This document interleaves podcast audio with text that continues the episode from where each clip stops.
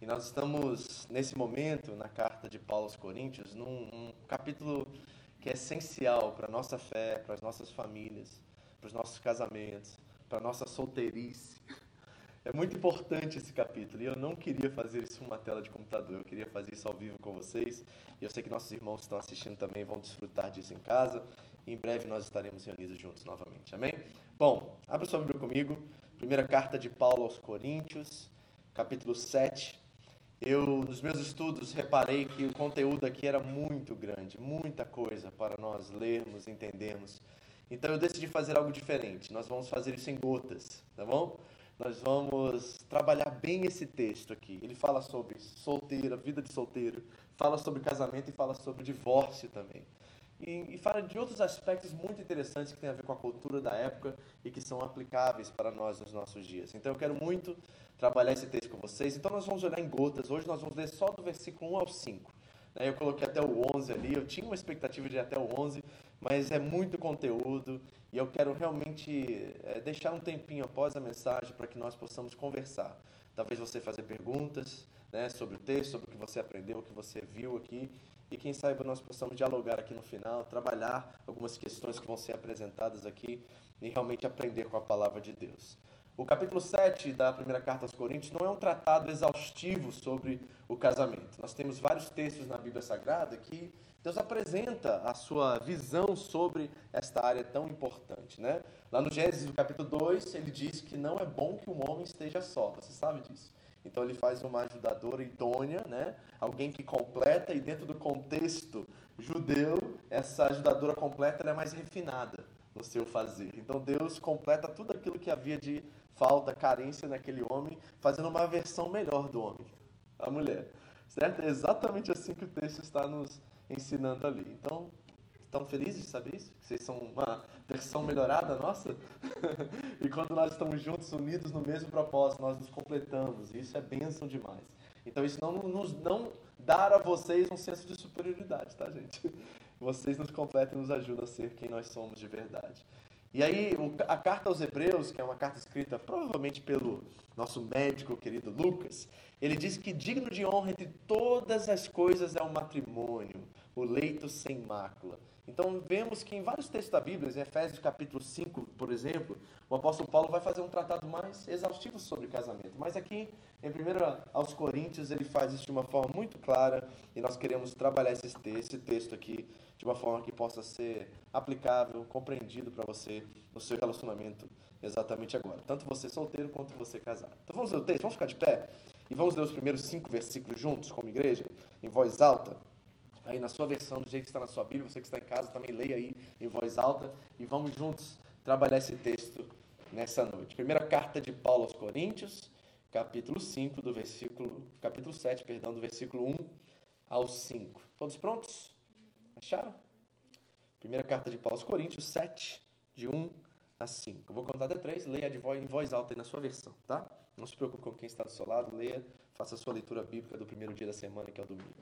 Vamos lá? Assim diz a palavra de Deus, 3, 2, 1. Quanto aos assuntos sobre os quais vocês escreveram, é bom que o homem não toque em mulher, mas por causa da imoralidade, cada um deve ter a sua esposa e cada mulher o seu próprio marido. O marido deve cumprir os deveres conjugais para com a mulher, e da mesma forma a mulher para com seu marido. A mulher não tem autoridade sobre o seu próprio corpo, mas sim o marido. Da mesma forma, o marido não tem autoridade sobre o seu próprio corpo, mas sim a mulher. Não se recusem um ao outro, exceto por mútuo consentimento, e durante certo tempo, para se dedicarem à oração. Depois, unam-se de novo para que Satanás não os tente por não terem domínio próprio. Amém? Vamos fazer uma oração? Feche seus olhos. Pai querido, nós te agradecemos pela oportunidade de estarmos estudando a tua palavra, aprendendo com a tua palavra. Ela é viva e eficaz e ela tem poder em si mesmo para transformar nossas mentes e corações e nos trazer convicções que realmente nos fazem tomar decisões que mudam a saúde dos nossos relacionamentos. Hoje nós vamos falar sobre uma área essencial, que é a família, Deus. E nós precisamos muito da ajuda do Teu Espírito. Que as palavras da minha boca, as meditações do meu coração sejam aceitáveis a Ti, minha rocha, meu Senhor, meu resgatador. Fala com o teu povo nessa noite, em nome de Jesus. Amém. Amém? Pode sentar, muito obrigado. Bom, como nós vimos há duas semanas atrás, no capítulo 6 da primeira carta, Paulo trata de duas, dois conceitos, ou seja, duas teologias que são muito importantes, que ele vai estabelecer como argumento para agora trazer isso para o íntimo, para o casamento, para a família. Ele fala sobre uma teologia de pecado, que nós trabalhamos isso nas últimas ministrações da carta, e a outra que eu quero recapitular com vocês hoje é a teologia de Paulo acerca do corpo, que na verdade é revolucionária para aquele momento e para aquele tempo. O que Paulo diz sobre a matéria, essa coisa que você toca aí, o físico, é algo que nunca foi dito antes, dentro daquela cultura greco-romana, grega e romana, certo? E trouxe um novo entendimento para aquela igreja, a qual eles estavam tendo dificuldades de entender e ao mesmo tempo de lidar com aquilo, porque tudo do lado de fora, na cultura, na sociedade que eles habitavam e viviam, era ao contrário dessas verdades aqui. Então vamos fazer uma pequena recapitulação do que ele disse no capítulo 6 sobre o corpo e a cosmovisão cristã acerca dessa matéria que nós temos aqui, o físico. A primeira coisa que Paulo diz lá é que o corpo tem uma origem. No versículo 13 do capítulo 6 ele diz assim: O corpo, porém, não é para a imoralidade, mas para o Senhor e o Senhor para o corpo. Então nós vemos que o corpo tem um, uma função, uma origem, vamos colocar assim, certo? Ela é do Senhor e é para o Senhor. Foi assim que Deus criou o corpo e por isso que Ele nos fez é, físico, pessoas físicas, porque nós fomos feitos para Ele. Ele é o Criador, nós somos criatura e Ele nos fez para Ele mesmo. Então tem uma origem e tem também um propósito, né? Ele diz assim, versículo 14: Por seu poder, Deus ressuscitou o Senhor e também nos ressuscitará. Então ele tem um propósito de um dia ele ser é, ressuscitado, aquilo que é corruptível se tornar incorruptível, diz o apóstolo Paulo na carta aos Coríntios, capítulo 15. Nós vamos ver isso porque dentro da igreja em Corinto tinha pessoas que não acreditavam na ressurreição. E Paulo dedica um capítulo inteiro para falar sobre a importância do corpo e como ele um dia será ressuscitado pelo Senhor Jesus. Certo? Na outra coisa que ele diz sobre o corpo, é que o corpo tem uma união com Cristo. No versículo 15 ele diz: Vocês não sabem que os seus corpos são membros de Cristo? E aí ele vai dizer: Por isso jamais unem o seu corpo que pertence a Cristo e é um espírito com Deus como uma prostituta. Uma prostituta não é naquela época alguém simplesmente que você pagava para um serviço sexual, mas alguém que fora do matrimônio se relacionava tinha relações sexuais fora do casamento. Então era considerado assim prostituição, biblicamente, dentro da cosmovisão cristã, qualquer pessoa que tem relações sexuais fora do casamento é considerado um prostituto. Não no sentido de pagar por sexo, mas no sentido né, de vender ou, ou dar o seu corpo a outro sem que isso seja dentro daquilo que o Senhor planejou para o casamento.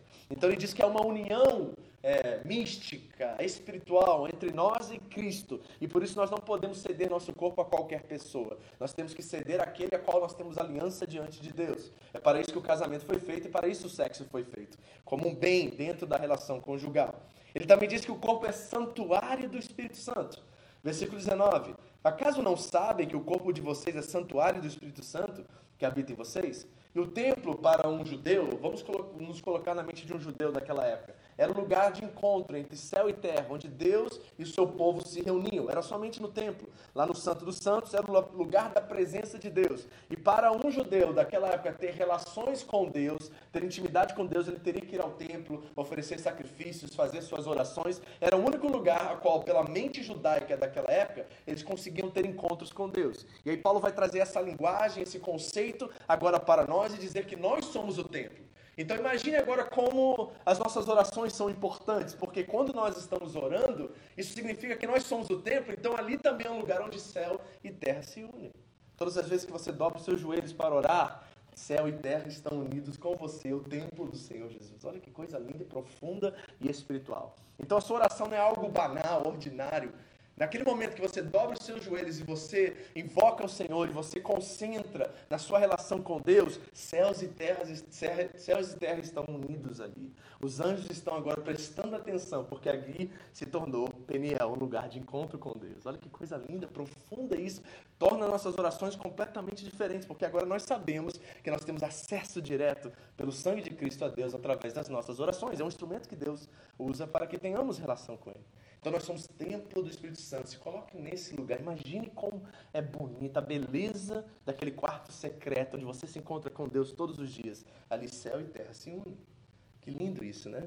E ele diz também que o corpo foi comprado com alto preço. Versículo 20. Vocês foram comprados por alto preço. Portanto, glorifiquem a Deus em seu próprio corpo. Ou seja, ele é propriedade exclusiva de Deus.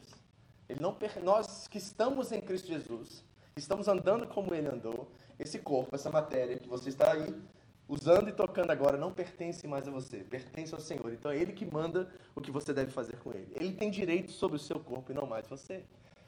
Olha só que coisa espiritual isso. E se você é solteiro, é exatamente essa dinâmica que você precisa trabalhar. Porque a partir do momento que você casa, agora esse corpo pertence ao seu marido em união com Cristo. Então agora tem duas pessoas agora que são donas dele, o seu cônjuge e Deus. Deus acima e depois o seu cônjuge. Então olha só que coisa extraordinária e maravilhosa nós estamos vendo aqui. E a última coisa que Paulo diz é que o corpo, o nome é soma no grego, não significa somente matéria, mas a pessoalidade. Significa essa coisa íntegra, porque na cosmovisão cristã não existe essa coisa de o corpo está aqui, a alma está ali, ou está aqui em algum lugar e o espírito está lá em cima. Não, não. Nós somos um ser integrado corpo, alma e espírito são juntos. Quando você sofre espiritualmente, o seu emocional sofre, o seu físico sofre. Quando você sofre fisicamente, o seu emocional sofre, o seu espiritual sofre. Nós somos uma só coisa. Por isso que Paulo vai dizer aos Tessalonicenses que o nosso corpo, alma e espírito estejam irrepreensíveis até a vinda de nosso Senhor Jesus Cristo.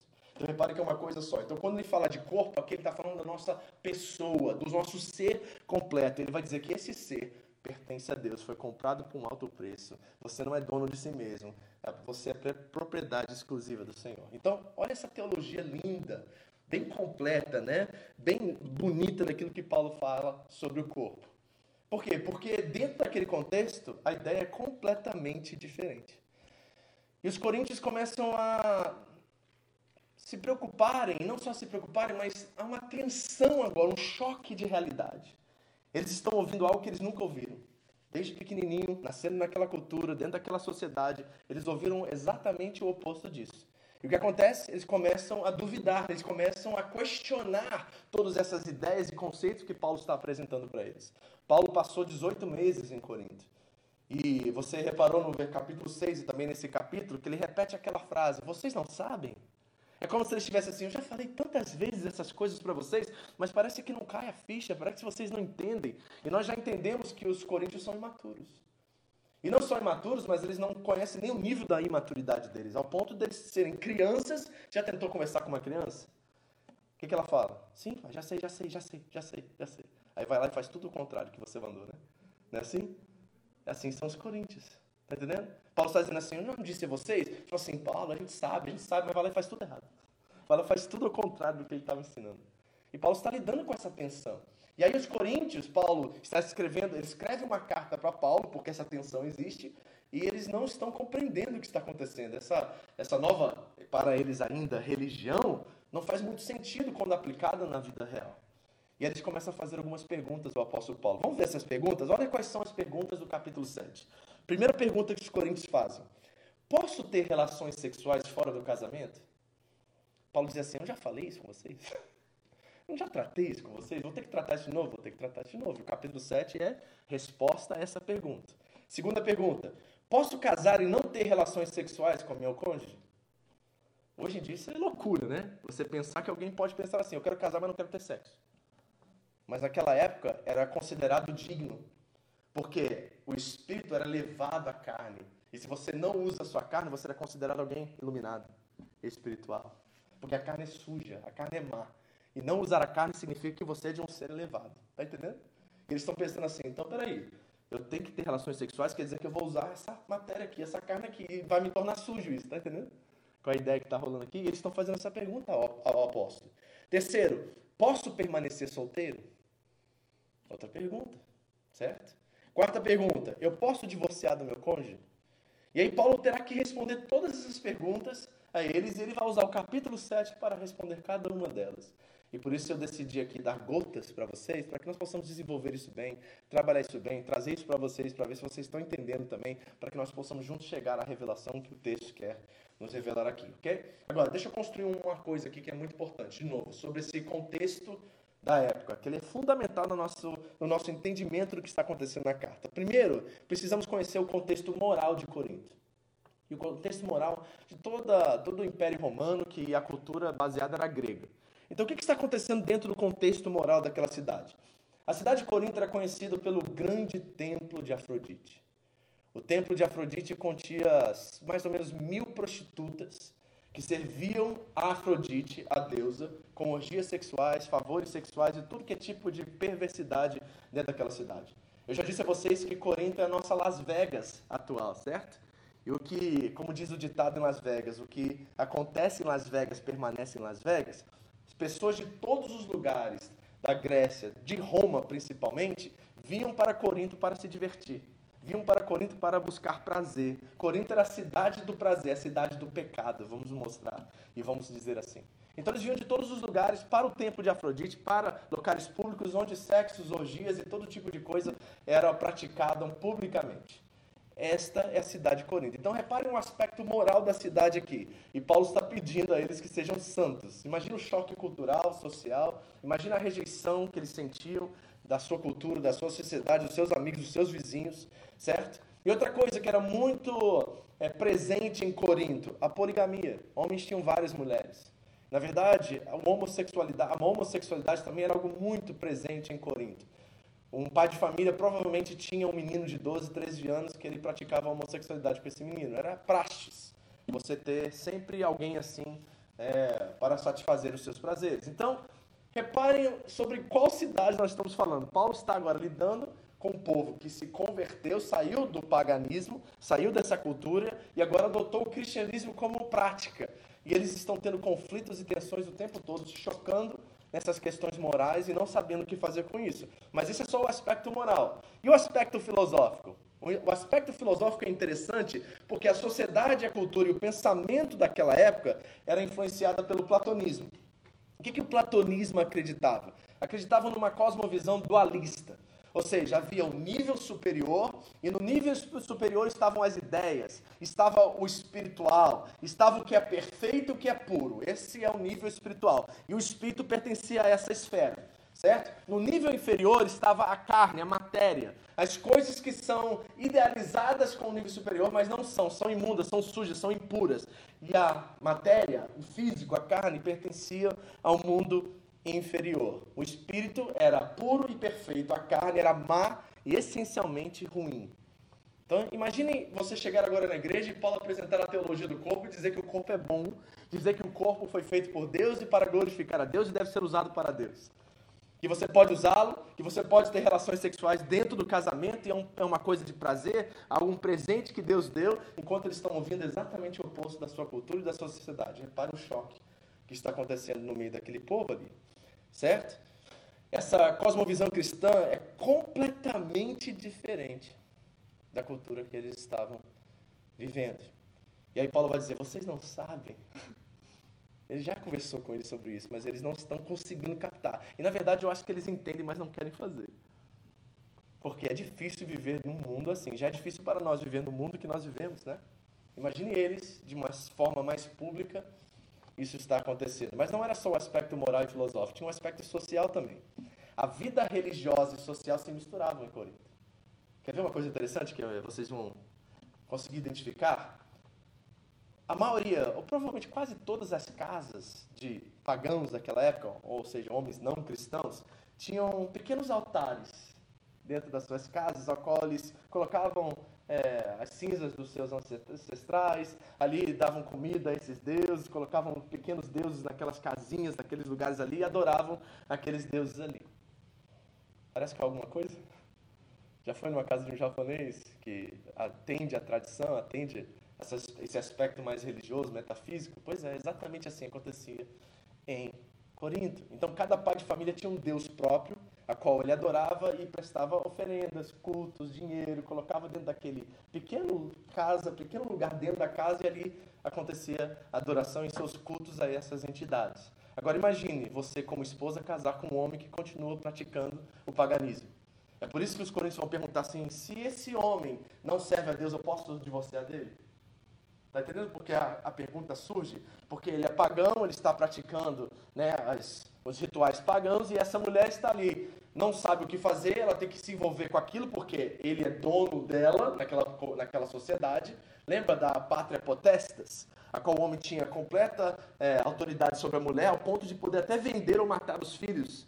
Se nascesse filho ou mulher, eles matavam naquela época. Se ele não gostava mais da mulher, ele podia vender ela, ou dar ela, ou fazer alguma coisa com ela, matar ela, e aquilo era aceitável naquela cultura. Então reparem tudo isso acontecendo, todas essas tensões, e aí tem uma esposa, uma mulher crente que se converte e o marido continua pagão. Ou então tem um homem que se converte e a mulher continua pagã. Como é que você vai viver agora dentro dessa casa? Aí a pergunta surge: eu posso separar do meu marido? Paulo diz assim: não, se ele for descrente, permaneça com ele. Está vendo o que está acontecendo aqui? Dentro do contexto? Nós já vamos chegar lá em um certo momento. Mas esse contexto todo precisa ser apresentado porque nós nos distanciamos muito de Corinto e nos esquecemos que eles estão vivendo dentro de uma realidade, dentro de um contexto. E se nós não entendemos esse contexto, não, há, não é possível nós aplicarmos dentro das tensões e dificuldades que nós temos. Então, deixa eu fazer uma pergunta para vocês que estão assistindo e vocês aqui. É mais difícil ser cristão no primeiro século ou hoje? Pensa na tecnologia. É mais difícil ser cristão no primeiro século ou hoje? Essa pergunta vai rondar todo o nosso estudo hoje e você vai voltar nela o tempo todo. E você vai ir e vai voltar. Falar assim, não, acho que é, não, acho que, aqui é, entendeu? Porque, na verdade, foi sempre difícil ser cristão em qualquer época, em qualquer momento. Nós somos o povo mais perseguido dessa terra, se nós vivemos como ele viveu. Porque tem muito crente meia boca, né, gente? Vamos ser sinceros. Gente que é aculturado. Gente que diz que é cristão, mas só nominalmente, né? Só de falar, porque é moda ser crente hoje, então não tem muita perseguição, né? E olha, Paulo já disse a Timóteo que se nós queremos viver a fé de forma piedosa, nós seremos perseguidos. Então, se você está sendo perseguido hoje, glória a Deus, você está fazendo alguma coisa que representa Cristo, que obedece a palavra, porque se há perseguição é por causa disso. Tem muito crente dizendo que está sendo perseguido, mas é outra coisa, você sabe, né? Não é nada por causa do evangelho, porque é da conduta, do temperamento, não é, não é nada disso. É as ideias políticas, sociais e tudo mais. Mas Paulo disse: se você deseja viver neste mundo de forma piedosa, você será perseguido. O problema é se nós não estamos sendo perseguidos. O problema é se a vida cristã está muito normal, as coisas estão indo muito bem e não há nenhuma tensão de nenhum lado. Hum, será que a gente já. Ó, será que a gente já nos tornamos mornos? Você sabe o que Deus faz com os mornos, né? Frio, tá certo. Frio tem chance. Quente, glória a Deus. Agora, morno, é complicado. Então nós vamos agora entrar no texto, tá? Cinco versículos. Eu falei que o conteúdo é grande, então nós vamos tentar trabalhar isso o máximo possível. Vamos voltar lá, versículos 1 e 2, para a gente começar. Diz assim o texto. Quanto aos assuntos sobre quais vocês escreveram, está vendo a correspondência? Cadê essa carta? Não temos. Triste, né? Paulo teve uma correspondência de quatro cartas com os Coríntios. Nós só temos a segunda e a quarta. Essa primeira carta de Paulo aos Coríntios é a primeira que Paulo escreve. Mas os Coríntios haviam primeiro correspondido com ele. E Paulo está respondendo o que eles enviaram nessa carta. Não seria interessante nessa carta? Imagina que deve ter nessa carta. Eu gostaria de, né, quem sabe os arqueólogos acham essa carta um dia aí, certo? Mas o cano está fechado, está tudo certo. Tudo que nós precisamos está nessa Bíblia que você tem aí. Mas essa correspondência dos Coríntios para com Paulo traria mais conteúdo para a gente. Esse é algo interessante. Mas aqui está a prova que houve uma correspondência entre eles. Aí diz assim: é bom que o homem não toque em mulher. Que isso, pastor? Então não posso nem abraçar as irmãs na igreja mais? Não, não, é isso que ele está dizendo, né? Não é isso que ele está dizendo. Ele tá dizendo, não tenha relações sexuais com mulher. É isso que ele está dizendo, tá? Então aqui não toque é eufemismo, tá? Ele está dizendo algo de uma forma mais, assim, aceitável, vamos colocar assim. Então olha o que ele disse, é bom que o homem não toque em mulher. Então não tenha relações sexuais com ela, né? Agora, em breve ele vai apresentar uma forma mais clara do que isso quer dizer. Ele não apresenta isso ainda, é só a introdução aqui do capítulo, né? Mas ele destaca uma coisa muito interessante, ele diz assim, por causa da imoralidade. Essa coisa imoralidade, se nós olharmos simplesmente como definição do que é, é um rótulo moral, que a gente dá uma ação, algo que acontece com o ser humano quando ele peca, quando ele trai, quando ele usa do sexo como um instrumento, né, para usar as pessoas e tudo mais. A imoralidade é sexo fora do casamento, isso inclui várias outras coisas, mas o interessante que ele quer destacar aqui é que nós damos poder à imoralidade, por isso ela se torna algo poderoso. Ou seja, as nossas ações potencializam o poder da imoralidade. A imoralidade por si mesma não é nada. Somos nós, através dos nossos desejos, dos nossos olhos, das nossas vontades, é que nós potencializamos a imoralidade de tal forma que quando a Bíblia fala sobre coisas imorais, ela nunca diz que nós devemos resistir. Ela sempre diz que nós devemos fugir. Então, gente, com área sexual não se brinca. É neutroglicerina. Se você tocar, explode. Tá entendendo? Na área sexual, não dá para você ficar assim, eu consigo, eu consigo, eu vou dar conta. Não tem problema eu assistir esse filme com essas cenas pornográficas. Eu consigo ficar bem. Paulo está dizendo assim, não, com a imoralidade não se brinca. Por isso, é melhor que o homem tenha seu próprio esposa e a esposa tenha seu próprio marido. Por quê? Porque você vai precisar dessa área para que você possa resistir, para que você possa permanecer, para que você não dê espaço e dê lugar ao diabo. A imoralidade, de novo, por si mesma é só um rótulo, mas nós potencializamos ela quando nós damos lugar, quando nós investimos com os olhos, com os pensamentos nessa área. Nós potencializamos ela ela se torna um poder muito maior do que nós mesmos. Então, deixa eu fazer uma aplicação aqui para você entender. Tem muitos rapazes, homens, que eu converso e eu, eu, eu, vou, eu vou chutar alto aqui, mas eu acho que eu não estou errado nisso, não. Provavelmente 80% dos homens a qual eu converso ou estão ou já estiveram presos na pornografia. E eu não sei nem das mulheres porque não entro nesse assunto com mulheres, mas provavelmente a porcentagem não é muito baixa dos homens. As mulheres têm tanto problema como os homens na área pornográfica. Aí chega um rapaz e diz assim, pastor, eu quero ficar livre disso, eu não aguento, isso é uma coisa que me faz mal, eu sei que eu estou pecando contra Deus, me ajuda, pastor. Fala assim, só tem uma forma de ajudar você. Você tirar tudo que é eletrônico, tudo que é tecnologia, tudo aquilo que tem acesso fácil seu a essas áreas. Senão você não consegue vencer. Não é uma coisa que a gente ora. Não é uma coisa que a gente coloca as mãos e fala assim, vai dar certo, agora você está protegido, coloquei um campo de força de oração sobre você. Aí quando você assistir um filme que tem uma cena sexual, você não vai nem dar vontade. Não existe isso. Não existe. Paulo está dizendo assim, ó, é uma coisa tão forte, ele vai dizer que até vence o domínio próprio aqui daqui a pouco. É tão forte nesse sentido. Então, nós colocamos cercas ao redor disso. Eu nunca me esqueço, depois de um encontro com Deus, um rapaz bateu na minha porta na segunda-feira com o computador na mão e disse assim, pastor, segura para mim três meses, porque eu sei que eu não dou conta se esse computador ficar lá em casa. Ele me deu o computador dele, deixei ele no meu armário lá três meses. Três meses depois ele bateu de novo lá em casa e falou assim, pastor, vou tentar de novo, acho que agora eu consigo. Eu falei assim, então cuidado. Porque o que você está mexendo aqui é, é, pólvora, é nitroglicerina. O que eu vou te dar aqui é uma coisa que se você manusear de uma forma errada, explode na sua mão e destrói sua família, destrói sua casa, destrói tudo que você tem. Tá entendendo? Então, nós estamos falando de uma coisa muito séria aqui nesse capítulo. Essa questão da imoralidade aqui não é um, um bichinho bonitinho, assim, um gremlin que joga água e vira monstro, tá? É uma coisa mais poderosa que isso. É um monstro que, se você continuar alimentando, ele vai comer tudo que está ao seu redor, vai destruir sua família, vai destruir sua casa destruir você. Não é brincadeira o que ele está dizendo aqui. Versículos 3 e 4. Vamos lá. O marido deve cumprir os seus deveres conjugais para com a sua mulher. O que, que ele está dizendo? Compareça. Está vendo? O marido deve cumprir. Ou seja, Paulo está dizendo assim: não tem essa coisa de dor de cabeça, cansado do zangueô, entendeu? Não estou dando conta, não estou bem, não estou afim hoje. Paulo está dizendo assim: ó, não tem essa. Compareça. Se o seu cônjuge precisa de você nessa área, esteja disponível. E não tem a ver com o que você sente, a sua necessidade, não conta aqui. Ele vai dizer já já, olha. Ele diz assim, ó. E da mesma forma, a mulher para com seu marido. Ele diz assim: a mulher não tem autoridade sobre o seu próprio corpo, mas sim o marido. Aí todo mundo na igreja bateu palmo com ele. É isso aí, Paulo. Agora sim, então ela tem que estar disponível para mim toda hora que eu quiser, é isso?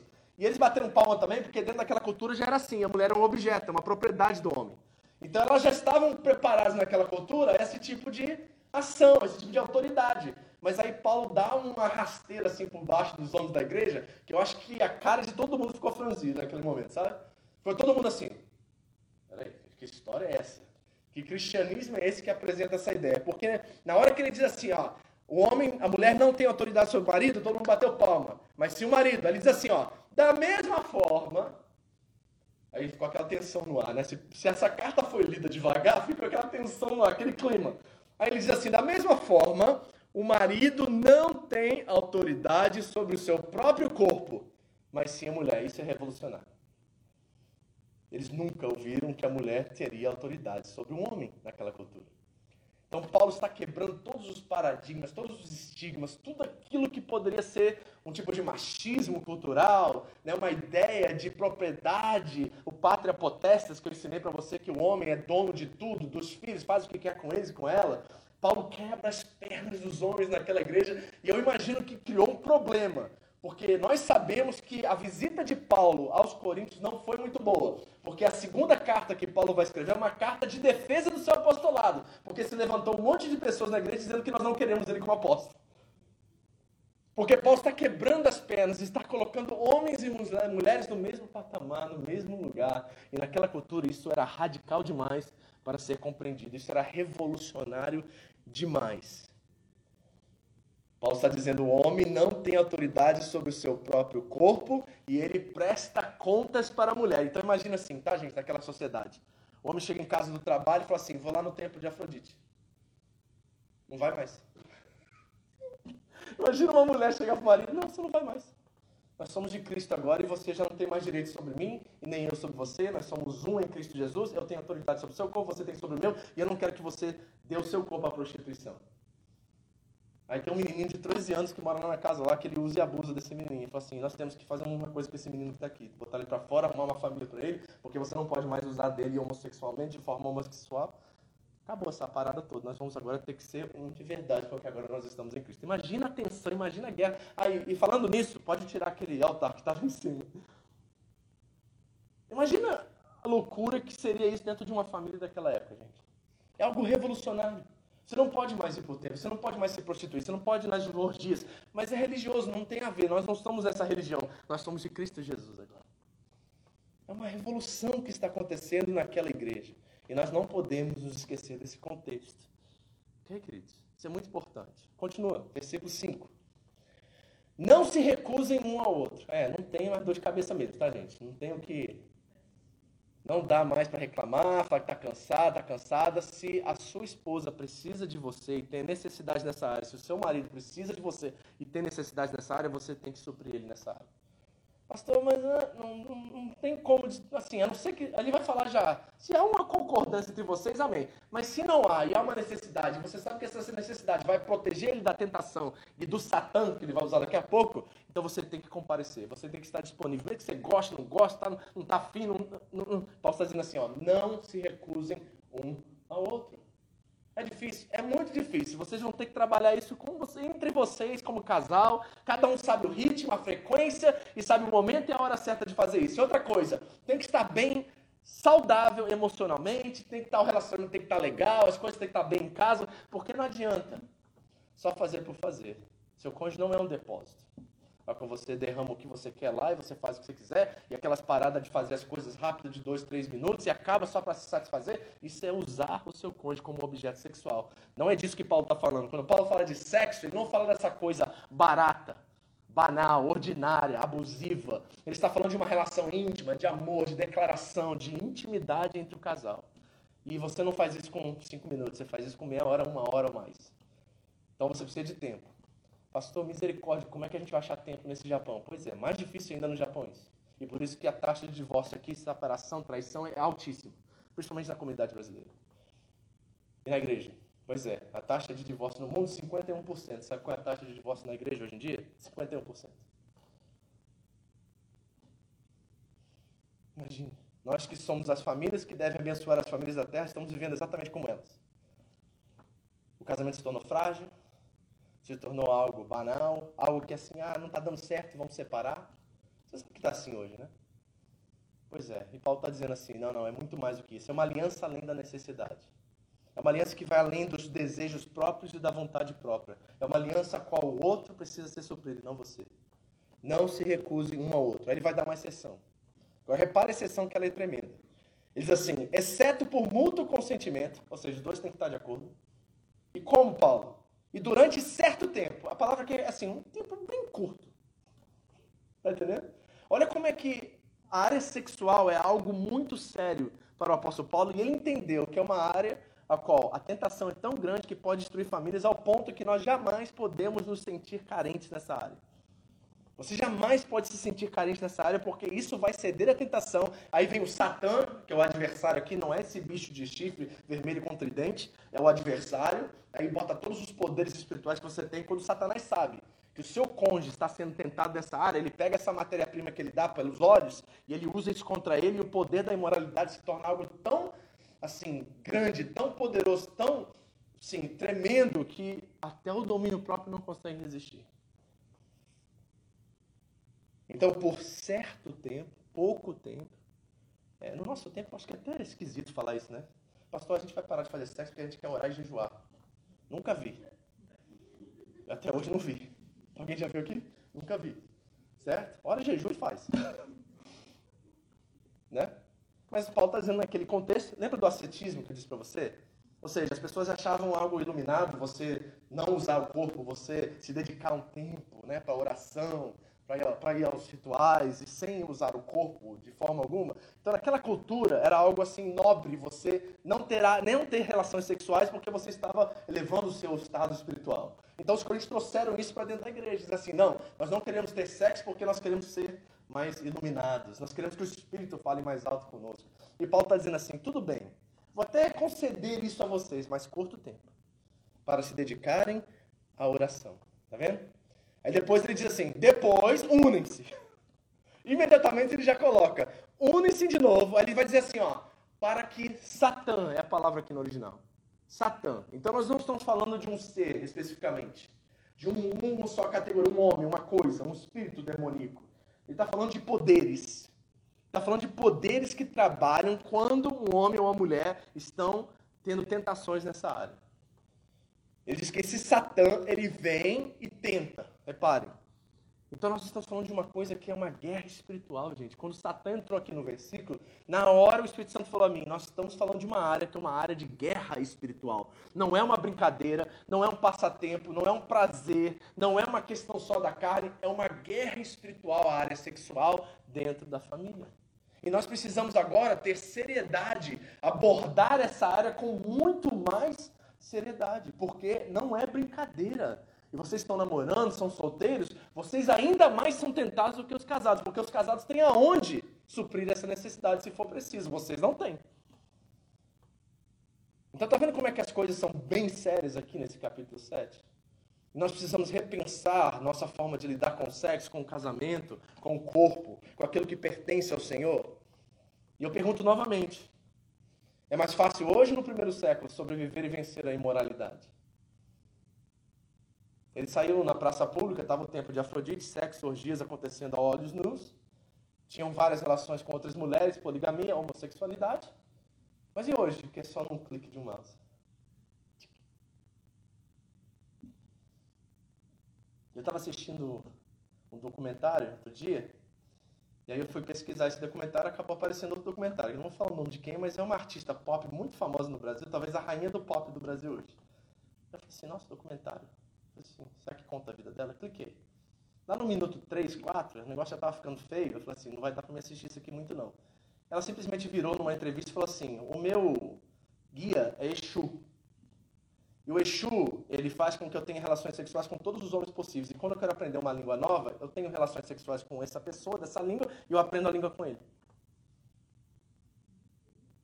Aí eu olhei para isso e falei assim, né, gente, eu desliguei na hora, parou, a questão aqui é muito mais séria do que nós pensamos. E aí eu vejo, tanto na nossa igreja como outras igrejas, como outras pessoas, que são fãs de carteirinha dessa diva pop. E elas se consideram um Exu que tem um propósito de verdadeiramente buscar, sabe, inflamar a área sexual para que jovens, adolescentes, até virgens dentro da igreja caem nessa área achando que tem que fazer um teste de driving porque senão nunca vai ter prazer do jeito que deve ter no casamento. Tá vendo como é que as coisas não são brincadeiras e a gente acha assim, não tem nada a ver, né? Ouvir uma música dessa, balançar a bundinha desse jeito. A gente acha que é assim, normal. Eu estou falando para vocês agora, e esse entendimento trouxe uma, um temor ainda mais nessa área para mim.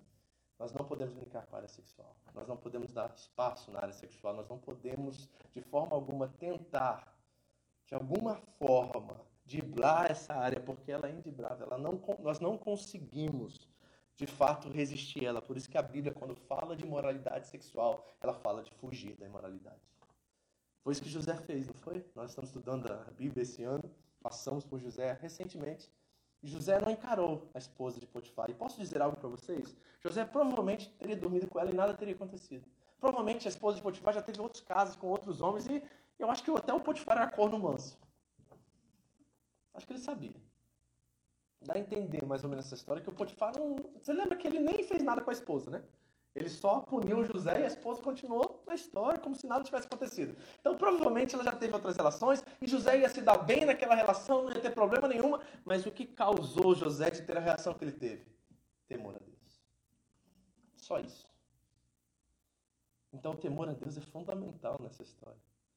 E por isso que a Bíblia diz que nós devemos fugir da imoralidade e não resistir e não brincar com. Então, nós estamos falando de assuntos muito sérios aqui, queridos. E aí, os coríntios fazem perguntas a Paulo. Paulo, por exemplo, Paulo, por que não podemos recusar uns aos outros? Ele vai dizer assim, porque você tem um monstro aí chamado imoralidade, que se você continuar alimentando ele, daqui a pouco você vai se perder e não vai olhar mais para o seu cônjuge, vai olhar para outro, olhar para outro. E aqui no Japão, gente, vamos ser sinceros, o que tem de casos de traição, de adultério em fábricas, em lugares assim, de pessoas que simplesmente traem sem pensar duas vezes, é uma coisa assim de outro mundo aqui. Aqui é uma área realmente muito séria que nós precisamos vigiar e cuidar o tempo todo. Paulo, quando podemos nos recusar um ao outro? Ah, por um pouco tempo, para orar, consentimento mútuo e para que vocês orem uns pelos outros. Paulo, o que, que o senhor quer dizer aqui nisso tudo, Paulo? Porque está causando tanto rebuliço dentro de mim Sabe, Paulo, não, tem, não é possível, Paulo. Você está falando tudo na contramão daquilo que eu tenho vivido há 30, 40, 20 anos. Gente, nós estamos falando de uma igreja de 30, 50 pessoas em Corinto. Que estão ouvindo isso dentro de uma sociedade de 700 mil. Imagina você ser um grupo de 50 que agora quer viver na contramão dessa sociedade. O que vai acontecer com você? Pensa nisso. Então vamos finalizar aqui Cinco coisas que Paulo quer nos dizer aqui. Vamos aplicar esse texto agora. Só vou dar até o versículo 5, porque tem muita coisa para a gente desenvolver aqui a partir da semana que vem também. Primeira coisa. Bate o martelo nisso aqui que eu vou falar agora, tá? São cinco princípios que eu vou colocar aqui, que o texto me revela, que eu quero trazer como aplicação para vocês. Primeira coisa, a relação sexual no casamento é essencial e não periférica. Não é de segunda importância, não é de caráter secundário ela é essencial, é uma questão de sobrevivência. Você, se você não investir nessa área, se você não cuidar dessa área, se você não ficar saudável nessa área, tem uma grande probabilidade que você irá cair nessa área. Você tem que ficar saudável nessa área. Pastor, o que é saudável? É entre você e o seu cônjuge. Pastor, e nós solteiros, como é que a gente faz? Pois é, se você já dançou, é pior ainda, porque agora você já, já sentiu o gosto da coisa. Agora que sentiu o gosto da coisa, vai ser 10 mil vezes mais difícil de você se controlar e se manter. Tanto é que Paulo diz assim: olha, não sei se você reparou no versículo 5, para que Satanás não os tentem por não terem domínio próprio. Lembra que a igreja de Corinto é uma igreja que tinha todos os dons, não lhe faltava coisa alguma, então provavelmente o fruto do Espírito foi dado a eles e eles tinham domínio próprio, mas o domínio próprio deles foi vencido por causa da tentação. Imagina você sair em praça pública todos os dias e ver aquilo lá. Você aguenta quanto tempo ficar sem? Sem pecar? Complicado. E hoje? Ficar todo dia lá, tá assistindo a Globo Esporte, Vitória do Santos, aí aparece a menina de biquíni. Clica no clico. Porque começa com uma menina de biquíni, da menina de biquíni vai para uma menina nua, da menina nua vai para pornografia, da pornografia vai para coisa real. Porque ele só precisa de uma brecha para entrar para destruir tudo. Ele começa com uma coisa que para você não tem nada a ver. A gente sempre usa essa linguagem, né? Não tem nada a ver. Mas ele entra por aí. E quando ele entra abre o espaço, encontra o lugar, aí ele vai aumentando, né? Como um drogado. Ele começa com a, maconha, aí a maconha não satisfaz mais, ele vai para a cocaína, a cocaína não satisfaz mais, ele vai para o crack, crack não satisfaz mais, ele vai buscando, vai buscando, vai buscando. E não consegue se satisfazer. A pornografia é a mesma coisa. A área sexual é a mesma coisa. Então nós estamos falando de área essencial. Não brinca nessa área. Você que é casado, está me ouvindo, esteja disponível para o seu cônjuge. Ai, pastor, estou tão cansada hoje, ele está aqui me importunando, ela está aqui me importunando. Querido, conversem, tenha um diálogo, sabe? Senta lá, deita na cama antes de dormir e fala assim, como é que você está nessa área? Eu estou te suprindo? Qual é a frequência que você pode ficar saudável? Como que nós podemos nos preparar por isso? Porque aqui é muito difícil. Você já mora num apartamento desse tamanho, com paredes fininhas que seu filho, adolescente, talvez está morando do lado. Como é que você faz essas coisas? Ou não é complicado? Se for fazer, vai fazer depois de meia-noite, cansado, morrendo de sono, porque não tem como. A maioria de vocês mora assim no cubículo. Como é que você vive assim? Como é que você faz isso? E tem uns de vocês que tem um péssimo hábito de ter os filhos dormindo com vocês.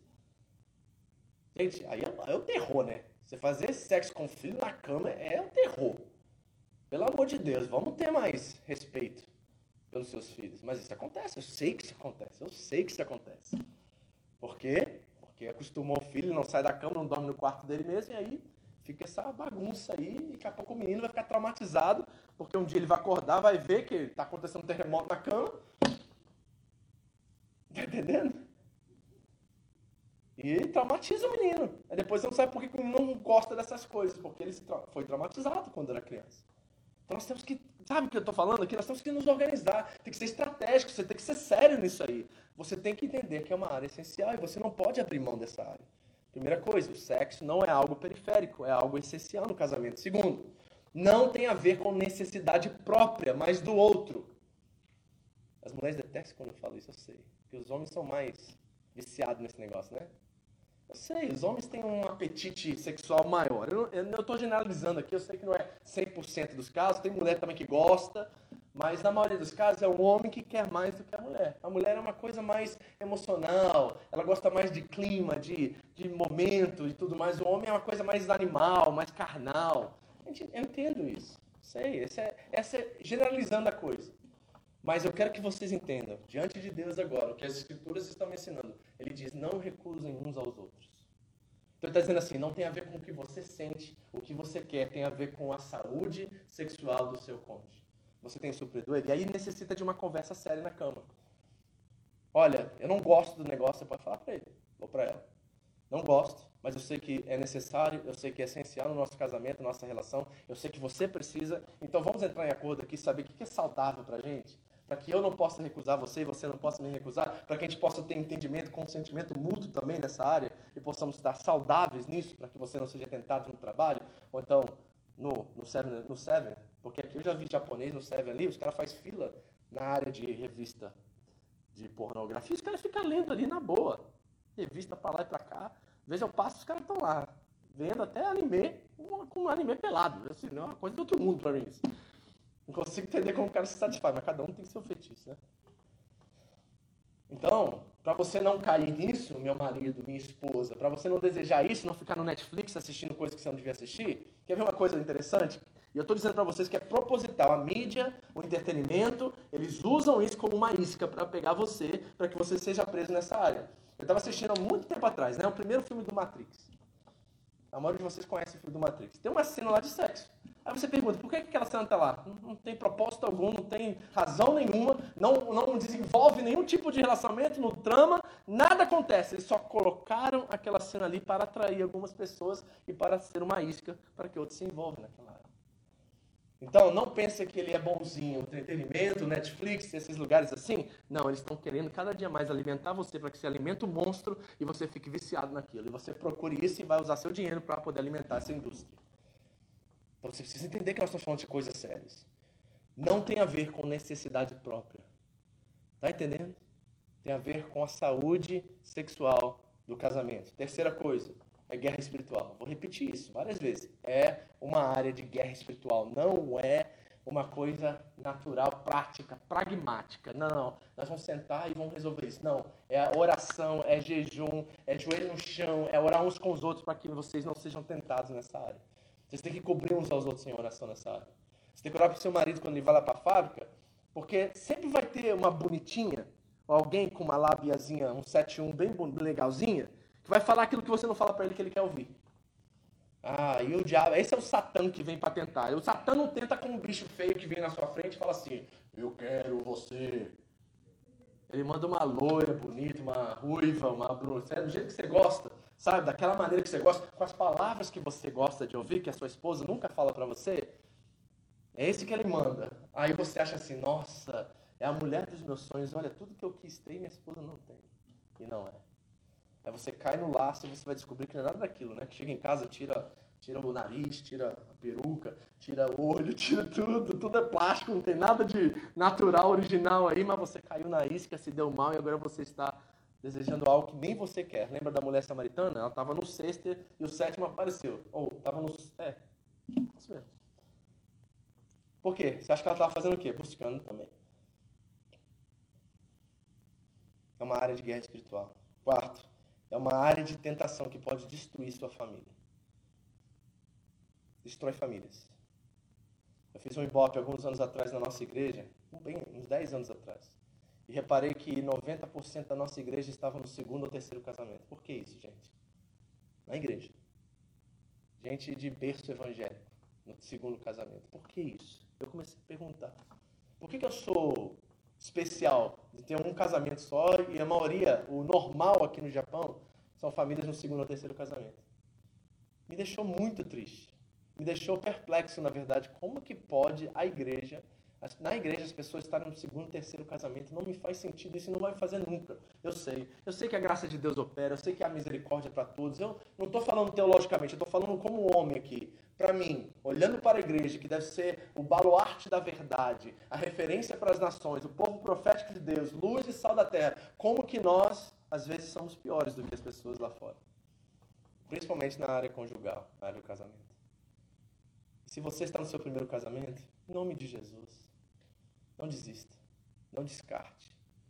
Senta, conversa. Gente, a gente fala isso, eu, pastor, o tempo todo para casais, quando a gente tem aconselhamento. É muito, muito mais difícil começar um novo relacionamento do que restaurar o que já tem.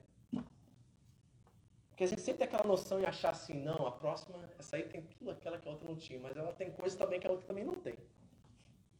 E você acha que vai se dar tudo certo, que vai ficar tudo bem com essa, porque ela é exatamente o oposto da, outra. Mas aquilo que essa tem, a tua não tem, que era bom, essa que tem de ruim. Tá entendendo? E aí você vai achar assim, achei. Só que daqui a pouco você vai começar a reparar, porque é que nem carro novo, né? Cheirinho de carro novo, né? A gente anda por todo lado, tá limpinho, aquela maravilha tal. Aí chega o boleto, a gente já não gosta tanto. Aí começa a comer McDonald's lá dentro, aí fica sujo. Aí daqui a pouco tá com preguiça, não lava mais. Aí você olha para aquele carro, nossa, por que eu tô pagando tanto por um carro desse? Tá vendo? É a mesma coisa. casamento começa essas ideias. E daqui a pouco a gente olha para uma pessoa que a gente acha ser perfeito, mas a gente não viu a realidade do que realmente é. É uma área de tentação que pode destruir sua família. E último, ele vai dizer que é mais forte que o domínio próprio. Por isso que a Bíblia fala que nós devemos fugir da imoralidade. Fuja da aparência do mal, fuja da imoralidade. Não brinque, não resiste, não ache que você é forte o suficiente. Nessa área você corre. Nessa área você corre. Você que está namorando, está me assistindo, vai assistir depois. Não adianta ficar passando a mãozinha na orelha do fulano, da ciclana, fazendo carícias. Você só está atiçando uma coisa aí, um monstrinho que você está alimentando, que daqui a pouco vai querer se alimentar. Não dá, gente. Ah, por que, que crente não, não dá mão? Por que, que crente não beija antes do casamento? É, a gente não é tão radical assim nessa forma de pensar, mas sabe, tem casais, tem pessoas que não podem beijar mesmo antes do casamento. Tem pessoas que não podem abraçar antes do casamento. Tem pessoas que não podem dar mão antes do casamento. Que se der a mão, pega fogo. Se dá uma bracinha assim do nada, já arrepia todo. Sensível nessa área e muito tentado nessa área. Então, você precisa se reconhecer. E ser sério, sincero nessa, nesse reconhecimento. Porque você está diante de Deus, você não está diante do outro, você está diante de Deus em primeiro lugar. E você pode pecar, cair nessa área e morrer amanhã, meu irmão. E você vai estar diante do grande juiz. E você vai dizer o que para ele? Foi sem querer. Não aguentei, Senhor foi maior do que eu. Isso que eu ouço. Quando os jovens vêm confessar pecado nessa área, nossa, pastor, naquele momento foi maior do que eu. Mentira! Pastor, que é isso? É mentira. 1 Coríntios 10, 13 diz quando a tentação vem, ela não é maior do que nós podemos resistir, mas Deus sempre manda o escape para que possamos suportar. Você quer contra a palavra de Deus ou você quer continuar com essa desculpa esfarrapada aí que você não deu conta do recado? Não, você quis, você foi, você se meteu e diz depois eu resolvo com Deus. O que aconteceu? Então nós precisamos entender que nós estamos falando de guerra espiritual, nós estamos falando de tentação que destrói famílias, nós estamos falando de uma área essencial. Nós só começamos nossa conversa sobre casamento, solteirice e divórcio. Amém? Eu queria orar com vocês agora. A gente vai tirar um tempinho aqui para conversar. Os que estão em casa não vão participar desse momento. Mas vocês que estão aqui, eu vou dar uma oportunidade de vocês fazerem perguntas, algum comentário, alguma coisa que vocês gostariam de saber mais. E aí, semana que vem, se a gente estiver aqui, se o Senhor permitir, aí você vem e você faz sua pergunta.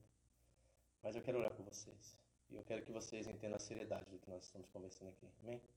Vamos orar. Paizinho querido, nós te louvamos e te agradecemos pela oportunidade, oportunidade de conhecer tua palavra. Paulo foi inspirado pelo Espírito Santo. Então nós conhecemos e reconhecemos que esta palavra é santa, é sagrada, é sopro de Deus. E para nós, seguidores de Jesus Cristo de Nazaré. Senhor, nos ajude a submeter a ela. Nos ajude a entender o que nós falamos aqui hoje, que é uma área essencial, que é algo que é guerra espiritual, que é tentação que destrói as famílias, que é uma área qual nós devemos fugir, correr, não resistir, tentar e brincar. Pai, nós estamos conversando de assuntos que também são contraculturais na nossa época. Tá fácil hoje, é só um clique e você tem acesso ao que você quer. Os coríntios saíram de casa e para o templo. Nós saímos, nós estamos em casa e clicamos na internet. E aí, quem que está mais fácil hoje? Eu e você, eu tenho certeza disso. Então, Senhor, dá-nos graça. Mais do que graça, Dá-nos domínio próprio, mas domínio próprio que não resiste, domínio próprio que foge. Domínio próprio que é José, que corre. Por favor, Senhor, porque eu estou cansado das estatísticas. Como é que pode a igreja ter a mesma taxa de divórcio que o mundo, Senhor? Isso é in, inacreditável. Isso é algo assim ridículo, Deus. De verdade, nós pedimos perdão como noiva do Senhor aqui na terra. Nos perdoe pela nossa falta de compromisso, responsabilidade, por nos metermos no casamento achando que é mais uma coisa comum como qualquer outra coisa. Não, o casamento, o Senhor disse que é uma coisa que nos torna um, primeiro com Deus e depois um com o outro. O Senhor disse que nós somos um em espírito e quando nós nos damos, nos entregamos nessa área, nós estamos vendendo aquilo que não nos pertence, porque o corpo é seu, o corpo é do Senhor. Então, nos ajude a ter temor, nos ajude a reconhecer o valor que o Senhor dá a essa coisa que os coríntios não davam, a cultura deles não davam, mas nós, como templo do Espírito Santo que habita em nós, precisamos dar o valor devido ao qual o Senhor, com alto preço, pagou por ele. Caia o temor de Deus sobre a igreja. Que caia o temor de Deus sobre meus irmãos aqui, os que estão nos ouvindo. Que caia o temor de Deus e que os nossos olhos, a cobiça dos olhos, aquilo que está na nossa mente e coração, possa agora ceder, se submeter, se arrepender ao Espírito Santo de Deus. E que Ele nos enche, nos encha e nos traga a alegria, a paz, a satisfação que só podemos encontrar nele. Deus, o sexo não nos satisfaz plenamente. O sexo, embora seja essencial, não é tudo para nós nessa vida. Não, não, não. Ele é um presente de Deus para o casamento. Ele é uma bênção de Deus para o casamento. E nós devemos sim desfrutar dele, mas ele não é a coisa mais importante. Jesus é. Nossa relação com o Senhor nos satisfaz mais do que o sexo. Nossa relação com o Senhor nos satisfaz mais do que as nossas relações humanas. Senhor, que o temor do Senhor caia sobre nós. Ajuda-nos, Senhor, a perceber o grau de seriedade, o grau de guerra espiritual que nós estamos batalhando aqui, enfrentando aqui, combatendo todos os dias, todos os lugares, nos outdoors, em todo lugar que nós vamos, no celular, nos aplicativos, tudo é sexo. E nós precisamos entender e discernir isso urgentemente para que nós não caiamos na armadilha do Satanás, do adversário, do Satã. Ajuda-nos, Senhor, pelo teu Espírito. Cai o temor de Deus sobre a igreja. Cai o temor de Deus. Em nome de Jesus. Amém. Amém? Deus abençoe vocês de casa. Se quiser mandar pergunta, manda pessoalmente, tá? Mas eu vou trocar uma ideia com eles aqui agora. E aí, semana que vem, se você quiser participar, traga a sua pergunta. Em nome de Jesus. Pode fechar aí, Bruno, por favor. Amém, gente? Uma pergunta?